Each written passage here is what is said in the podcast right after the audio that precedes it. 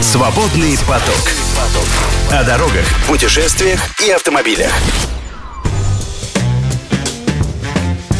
60 лет назад заработала Московская кольцевая автомобильная дорога. Замкнуто было кольцо вокруг Москвы, 109 километров, э, бешеные какие-то, бешеные тысячи кубометров тонн бетона и металлоконструкций.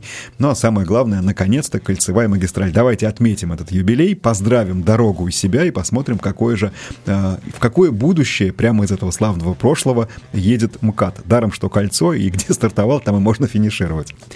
Э, предлагаю вот с чего начать. А, вот у нас а, такой главный историк а, радио Автодор, это Игорь Мажоретто, сейчас расскажет. Ну скажи, пожалуйста, ведь колец-то в Москве несметное количество, и каждая новая стена крепости, которая постепенно разрасталась, или укрепление, или что-то подобное, в результате обзаводилась и собственной кольцевой дорогой. То есть вокруг Кремля, потом вокруг Китая-города, Совершенно потом по верно. бульварам. Но это вообще свойство всех исторических городов. Мы можем привести пример Парижа, который также примерно устроен. А вот еще что-нибудь приведешь? Так, такие же круглые города у нас есть, чтобы вот именно окружность. Как-то их сравнительно немного, они, мне Почему? кажется... Мюнхен такой же. Вообще многие крупные города Европы именно так устроены. Это в Америке там проще. Они с, нуля строились города многие, и можно было линеечкой расчертить. Все-таки Москва намного лучше, чем Париж и Мюнхен, потому что у нас есть Кремль. Ну да, конечно. Э, в общем, в Москве кольца появлялись, как правильно сказал Антон, после очередного расширения города. Там то Китай-городская стена, потом там стена белого города, там, э, ну, нынешний. А потом уже даже и без стен зачастую, ну, валы были. Валы, самый, да, были. Камер Калежский вал, например. Совершенно верно. Ну, а потом появилась э, идея сделать кольцо вокруг города, Э, тем самым ограничить как-то город, создать его границу. Это, это как так резко сказал, потом, это когда? Э, эта идея появилась в конце 30-х годов. К какому времени это В конце 30-х годов прошлого века. То есть, подожди, у нас к тому времени уже было бульварное и садовое кольцо. Совершенно верно. У нас любопытно, что у нас третье кольцо появилось, э, ну, как бы сказать, если так считать, то значительно позже, чем четвертое. Конечно. Поэтому пока мы не будем говорить про а, трешку, про наш любимый ТТК, а именно говорим про МКАД. Так вот, идея Москву уже в более-менее современном и понятном не облике, а в ее структурной схеме, вот в этой кольцевой, радиальной, идея провести очередное кольцо разрабатывалась начиная с 30-х годов. Каким образом она не попала в генплан 35 -го года, мы не знаем. Не знаем, мы знаем, что... Но уже в 39-м уже все было. В 39-м да. уже был предпроект, угу. скажем так. Был проектный институт, которым было поручено к 40 году этот проект сделать. Э, он был сделан, в принципе, привязан к местности. Э, он не совсем совпадал с нынешним МКАДом этот проект. И, в общем, он не был осуществлен в принципе, потому что началась война и стало не до кольца. Ну, потом надо понимать, что тогда э, Москва была значительно меньше, чем сейчас. Безусловно. То есть и границы города, ну, заканчивались да, примерно в пределах той самой э, трешки, того Конечно. самого третьего транспортного кольца. А вот после войны когда город стал разрастаться, к идее МКАДа как кольцевой дороги вернулись и вот он пошел уже дальше. Но перед этим нужно сказать, что было во время войны. Во время войны э, в 1941 году, летом осенью 1941 года, было построено несколько дорог. Речь идет о 30 километрах новых дорог и примерно 100 километрах реконструированных, для того, чтобы направить э, потоки, которые шли с востока, это и подкрепление, это и техника, на э, самые такие тяжелые участки фронтов. То есть было построено такое полукольцо на востоке, ну, даже не полукольцо, ну, такой участок, два участка дорог на востоке, ведущие, э, с, обходящие Москву с севера и с юга, ведущие, соответственно, э, позволяющие вот эти потоки перевести на северо-запад и юго-запад, где шли самые ожесточенные бои. Причем для этого были привлечены силы и э, НКВД, у них было в их структуре подразделение ГУ «Шиздор», Главное управление шоссейных дорог России – э, Советского Союза, прошу прощения, mm-hmm. заключенных привлекали к строительству, местных жителей мобилизованные. Была такая практика мобилизовать э, местных жителей на строительство оборонительных сооружений, в том числе и дорог. Ну, тем более, что в данном случае здесь не требовалась какая-то сверхтехника, потому что изначально дорогу проектировали так, чтобы ее сделать очень быстро, и она не нужна была капитальной. Поэтому Нет, были грунтовые. Дороги да. были грунтовые. Ну, почти все, ну, может быть, какие-то участки тех, что использовали уже существующие дорожные сети, были хоть с каким-то покрытием, но здесь здесь были грунтовые. Понтоны мы... были в нескольких да. случаях через реки. Ну, потом это мы сегодня говорим, брошены. что грунтовка это всегда бездорожье. Нет, не всегда, в общем-то, строили, в том числе на насыпях, так, чтобы эти дороги нормально, ну, чтобы их не развезло. Ну, то есть, э, вот такие дороги были построены, и это кольцо ну, относительное кольцо, оно, в общем, свою роль э, сыграло, позволяя достаточно оперативно перебрасывать необходимые силы и подразделения по направлениям э, сначала к Москве, а потом и от Москвы. Конечно. Но я так понимаю, что дорога свое значение, оно было только военным, утеряла уже там в, ну, пер, году. в первой половине 42 -го года, да, когда враг верно. от Москвы тем, был отброшен. Тем более, надо сказать честно, что она совпадала с нынешним МКАД только частично. Очень частично. Да, да, потому что дорогу просто строили с, уч- с, с учетом имеющихся местных каких-то дорог, просто соединяли их. И, в принципе, они эти дороги забыли до 50-х годов. Ну и потом важно э, вот о чем сказать. Потому что обычно, когда рассказывают про историю МКАД, сразу переходит к тому, что вот граница Москвы, э, дорога, там бетонка и так далее, и так далее. Но друзья мои, давайте не будем а, здесь забывать вот что. Это же а, бум жилищного строительства. И это одно из самых благих дел, которое сделало тогдашнее руководство страны. Это расселение всех этих чудовищных бараков, ну, по крайней мере, попытка в большой степени расселения, пусть в малогабаритные, пусть недолговечные, пусть вот в тесные очень и не самые удобные по сегодняшним меркам, но тем не менее отдельные квартиры. Вот этот вот бум, когда у нас фактически заново была построена вся стро... домостроительная отрасль, которая стала именно представлять собой э, комбинаты, ДСК, которые в течение там месяца могли построить очередную пятиэтажку, вот это все вызвало бум, города стали расползаться вширь. Москва в первую очередь, потому что вот уж где действительно квартирный вопрос москвичей портил всегда, мы это помним. Да. Поэтому город стал расти очень сильно, и если вы говорите, то есть не просто так в черту города были включены деревни. Нет, эти деревни сначала стали районами, те же самые Черемушки, но это же э, все как бы конец 50-х, начало 60-х годов, бум вот этого строительства, когда Москва поползла вширь. И, конечно же, необходимость в нормальной дороге, которая Москву бы опоясывала, взяла бы на себя транзитные потоки, чтобы, ну, вы представьте себе, э, что вот тогда, например, какой-нибудь, ну, грузовик как бы возьмем, ЗИС-150 из, допустим, Воронежа или из Смоленска в Ленинград ехал через центр Москвы. Да. Практически через центр Часатого кольца. Конечно. Поэтому нужно было кольцо еще одно, которое в очень большой степени планировалось как кольцо транзитное. И вот к проектированию этого кольца, вспоминая, конечно же, задел, сделанный в 30-е годы и в 40-е в годы войны, а, приступили где-то в середине 50-х годов. Совершенно верно. Учитывая в том числе тот самый бум жилищного строительства. Конечно. Э, и э, заранее спланировали кольцо так, что оно шло довольно далеко от центра города. Расстояние от центра в среднем у нас составляет 17,5 километров, где-то чуть больше, где-то чуть меньше. Ну, то есть с перспективой освоения территорий, которые очень долго, а некоторые до сих пор представляли собой зеленые зоны, а где-то там осколки, остатки деревень, а где-то даже не осколки и не остатки, а, где-то а настоящие деревни. А где-то и где целые города, да, потому что подмосковные города, ну, как бы вот на сегодняшнюю карту вы смотрите, вы что думаете, всякие Свиблова, там, а, те же самые ну, Черемушки. это была деревня, Ну, неважно, а хорошо, Бабушкин тот самый, да. Это был город, потом ну, он стал Бабушкин. Ну и так далее. Вот эти все вот многочисленные, как бы, а, города, которые э, были раньше рядом с Москвой, они теперь стали в ее черте. То есть МКАД сразу планировался в том числе как граница, как административная граница Москвы, и, между прочим, таковой дорога и была до середины 80-х годов. Но давай поэтапно. А, строить начали достаточно бодро и резво, с восточного участка. С восточного участка. Вообще он был сдан раньше на два года. В ноябре 60-го года 48-километровый участок восточный от Ярославского до Симферопольского шоссе был сдан. Знаешь, как тогда Симферопольское шоссе называлось? Подмосковное. У него еще не было названия, а. еще, видимо, не знали, куда оно в итоге придет, оно называлось подмосковное, да. И вот, собственно говоря, вот этот отрезок издавали, и я думаю, тогда это было в том числе таким ходом отчасти политическим, именно восточная часть кольца, потому что здесь же была дорога, э, которая примерно в те же годы планировалась прям вот раз разогнаться и построить буквально за несколько лет так называемая Китайка.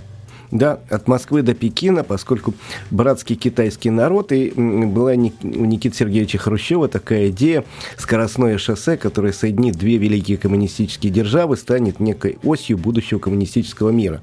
Поэтому э, Хрущев настоял на том, чтобы нумерация, э, километраж на МКАДе начинался не с Ярославского шоссе, как первоначально предполагалось, а именно от пересечения с Горьковским шоссе с началом этой дороги. Ну, вроде как главная точка, а дорогу-то уже начали строить, там уже тоже укладывали какие-то коммуникации и приступали там к бетонированию. Ну, сейчас, сейчас это смешно вспоминать, но будем считать, что нынешняя М12 является в какой-то степени наследницей той самой дороги, потому что, а почему, собственно говоря, идея-то до Пекина доехать, она по-прежнему так как бы имеет здравое зерно, еще, еще, еще как. Да, ты помнишь, мы когда делали э, программу к юбилею Лихачева? Да. Вот, да, да, да. Его как раз в последние его годы бросили жизни его бросили на, на строительство да. вот этой дороги. Он был министром э, дорожного хозяйства, хозяйства РСФСР. РСФСР именно. Вот, и он первые километры этого Горьковского шоссе э, в качестве вот такой будущей международной скоростной трассы успел построить, ну, потом... Но это было чуть раньше, это все-таки 56-й год, а МКАД, первое полу полукольцо — это год 60-й. Надо сказать, что за строительством следили пристально, а, и пресса, и специализированная, и не только специализированная, довольно много писала, в том числе потому, что по масштабам строительства, по скорости, по применяемым технологиям это было не меньше, чем строительство тех самых домов-пятиэтажек, которые мы теперь презрительно называем хрущобы, но которые, вообще говоря, старшее поколение пере, э, перевели на нормальную жизнь, да, на нормальные квартирные всякие условия. Так вот и эта дорога тоже. Ну, для начала начала она действительно была бетонкой. И с самого начала строилась как бетонка, но только не думайте, что там укладывали плиты. Нет, конечно же, бетоном заливали имеющиеся, а, как бы уже подготовленную дорогу, а, но, тем не менее, стыки оставались. И мы вот тут с Игорем вспоминали, а, мы еще застали вот этот МКАД в конфигурации а-ля 60 и 62 года, где ты ехал и чувствовал себя как на поезде. Вот тутух, тутух, тутух. Все время по стыкам колеса стучали. Надо Бетонкой сказать, была дорога. Что Никита Сергеевич дважды съездил в Америку, оттуда привез очень много новаций. Ну, то есть не только кукурузу? Не только кукурузу, очень а в том числе? В том числе автодороги. Он проехался по американским автодорогам, вдохновился.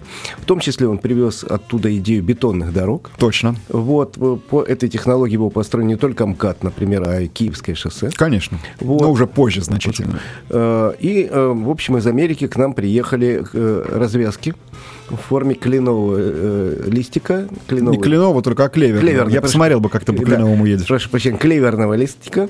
Это, в принципе, тоже подсмотрели в Америке. Ну, Там такие развязки строились давно. Строились очень давно, и, конечно, наши знали, но просто именно вот как бы как модель некой дороги отчасти была, ну, действительно взята оттуда, эта идея. А, даром, что как раз в Америке-то таких круглых городов нет. поэтому, поэтому не целиком далеко. Э, ну и э, мало-помалу, да, точнее очень быстро э, развивалась и строилась эта дорога. Э, отчасти вы можете увидеть ее, ну понятно, что уже в старой конфигурации МКАД это только картинки, но мы сейчас в веке современном привыкли, чтобы нам видео обязательно показывали. Да, пожалуйста, и видео тоже есть. Ищите сцену погони из «Берегись автомобиля» и видите перед собой в том числе МКАД, хотя и не только МКАД, а где там, значит, соответственно, герой Деточкина и, и точнее, герой, не герой Смоктуновского и Жонова, да, друг за другом гоняются. Ну, вот такой МКАД и была, и, и вот такими были развязки, собственно говоря. А, ну и в 1962 году, как раз как и положено, в канун а, великого праздника, а это к тому же была еще и круглая годовщина, 45-я годовщина октября, Великой Октябрьской социалистической революции, я до сих пор помню, как все это расшифровывается, три главных человека, причем удивительно, мы вот с Игорем тут тоже смотрели, это были партийные бонзы. Ну, понятно, что они же занимались и хозяйством, но тем не менее это были секретари ЦК во главе с первым, это был Хрущев, Козлов и Демичев, поехали открывать МКАД МКАД. Это было вот прям вот, вот канун октябрьских праздников, ну, которые на самом деле ноябрьские, э, с тем, чтобы отрапортовать, что вот, друзья, подарок москвичам и вообще всей стране готов. И он действительно был готов, это действительно был подарок, потому что дорога получилась по тем временам, ну просто на загляденье, в самом деле. Ну, во-первых, она шла по относительно такой незаселенной местности, потому что Москва еще до МКАДа не доросла. Она была, в самом деле, дорогой для транзитного движения очень удобной. Но в то же самое время связала между собой многие районы Подмосковья, через, в которые иначе раньше надо было ездить только через центр Москвы. Ну а как теперь удобно стало? Вот, пожалуйста, Дмитровка и Ленинградка на самом деле рядом, и можно по кольцу проехать. Ну, то есть это было, вот если из нынешних реалий, чтобы вы себе представляли, это масштаб, наверное, по значению ничуть не меньше, а может быть даже больше ЦКАДа, а заодно МЦК, третьего транспортного и так далее, и так далее. Вот в 62 году эта дорога поехала, и Московское кольцо закрутилось. Тому ровно 60 лет. Сейчас переведем дух и продолжим. Свободный поток. Слушайте наши подкасты на Яндекс Музыке, Apple Podcast, Castbox, Spotify и на других платформах. 60 лет назад закрутился полностью МКАД, но 60 лет назад мы по нему еще не ездили. Игорь, свою первую поездку по МКАДу вспомнишь? Ты знаешь, я помню первые поездки по МКАДу. Это вот я тебя про первые спрашиваю. 90-х э, годов, когда я начал ездить. Э, МКАД уже был не таким, как он был, в, собственно, э, в 62 году. Конечно же, он за эти 30 лет изменился. В частности, к тому моменту, когда я начал ездить, уже не было этого самого газона Посреди... То есть первоначально 109 километров, э, по две полосы в каждом направлении. И посередине четырехметровый газон. И довольно большой посередине четырехметровый газон, который достаточно быстро пал жертвой, ну, 80-е годы и в 90-е расширяли дорогу, где, где возможно. В 80-е годы это произошло, да, поэтапно это делали, начиная, опять же, с восточного участка. Где-то был, где-то не был сначала, да, потом в результате ушел полностью. Э, что самое удивительное, вот смотри, вроде как широченный землеотвод, и изначально-то четыре полосы, а потом газон убрали, дорога-то шире намного не стала, но стала куда более опасной, потому что появилось, появился риск вылететь навстречу. Да, потому что разделительного барьера не было никакого, освещения не было никакого. И у меня, у товарища отец погиб, между прочим, на МКАДе. Э, они ехали там, с, он был пассажиром, был водитель, и оба погибли в лобовой аварии. И таких аварий, говорят, было до 200 в течение года. 200 человек в год погибало только, да. аварий было больше. да. В смысле, да, 200 человек э, смертельным исходом исходом. И дорога получила свое прозвище. Да, дорога смерти. Совершенно верно. Я помню, я примерно в те же годы, когда и ты начинал ездить, в том числе, конечно же, выезжал на МКАД, молодой, ничего не было страшно, но как-то уже тогда в нашей среде говорили, ребят, МКАД, ну все-таки это вот в самую последнюю очередь, потому что, во-первых, пробки, во-вторых, ну правда страшно, да, ночью вроде как тебе там проскочить, если в аэропорт или еще куда-то, но елки-палки, вот эта вот темная дорога с интенсивным потоком, с слепящими фарами от встречных автомобилей, которые от тебя на расстоянии там метра иногда проносились, ну это правда было очень некомфортно, неудивительно, что МКАД, наверное, стал первым крупным дорожным проектом в столице Новой России. Совершенно верно. И в начале 90-х годов начали реконструировать при мэрии Лужкове. Это был один из основных проектов по реконструкции э, главных. И я помню, дело в том, что я ведь жил э, на, э, в районах совсем близко к Кольцевой. Сначала в Бирюлево, а потом в Ясенево. И у меня выезд на МКАД был необходимостью часто, просто если надо куда-то проехать. И я помню сначала вот эту темную дорогу, а потом лютые пробки, связанные с тем, что ремонт шел. И реконструкция шла, и дорога была сужена. И как мы молились, скорее бы, скорее вот это достроили. Сначала, между прочим, поэтапно строили. Сначала поставили э, барьер посредине, а потом дорогу начали расширять. Нет, нет, подожди, очень важно ты пропустил. Освещение. Освещение. Вместе с барьером да. МКАД сделали светлым. Он по-прежнему на большом протяжении оставался узким. Пробок там становилось все больше, но он стал хотя бы светлым, а барьер исключил... Ну, лобовые ну. Не исключил, сделал практически невозможными лобовые столкновения. И тут же взялись за второй этап реконструкции МКАДа, который стали делать а, где четырех, а где пятиполосным. До сих пор помню историю какого-то дорожника, так он немножко смехом это рассказывал.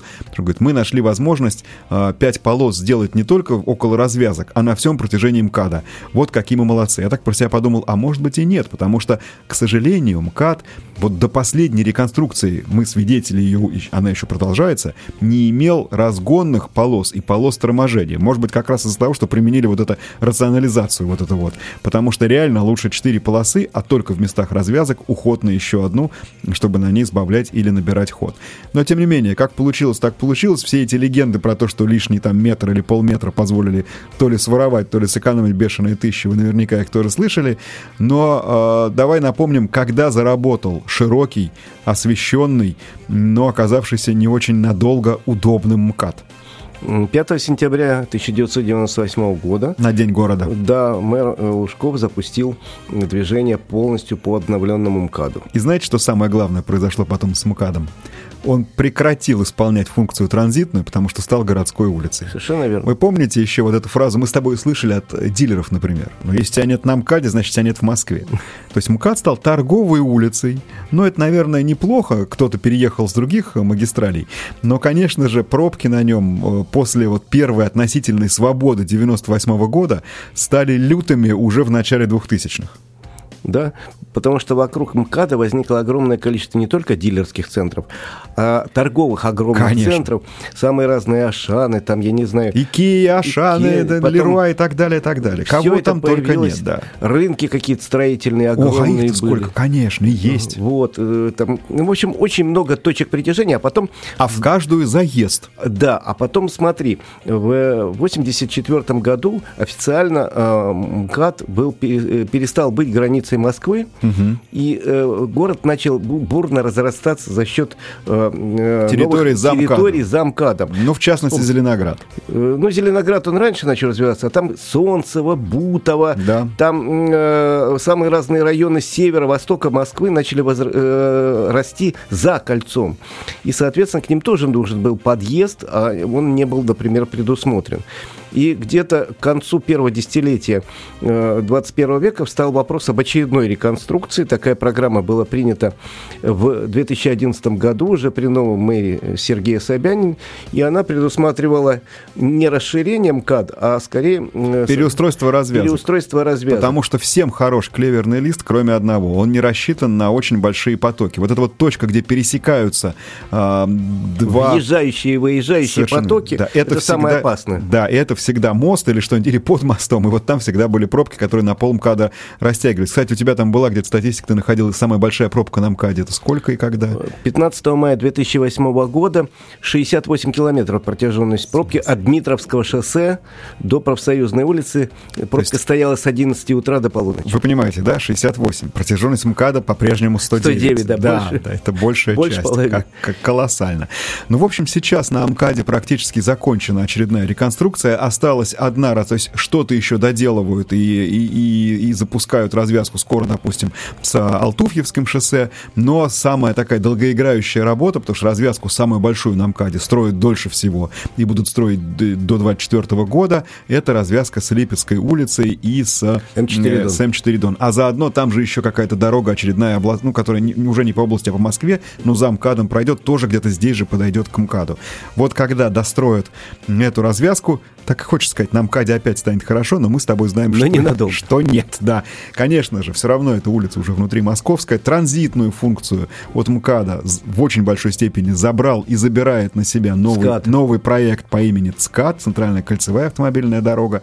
Но не исключено, что потребуется и еще одно кольцо. Мне кажется, что в очень большой степени мы увидим, знаешь, разгрузку МКАДа, когда вновь разрешат ехать э, ну, для того, чтобы пересечь Москву не только по МКАДу, а внутри по городу, когда заработают в полном объеме хорды. Центральный ди... скоростной диаметр, да, когда заработают. И хорды. Хорды заработают все полностью, и э, хорды, которые строит Московская область.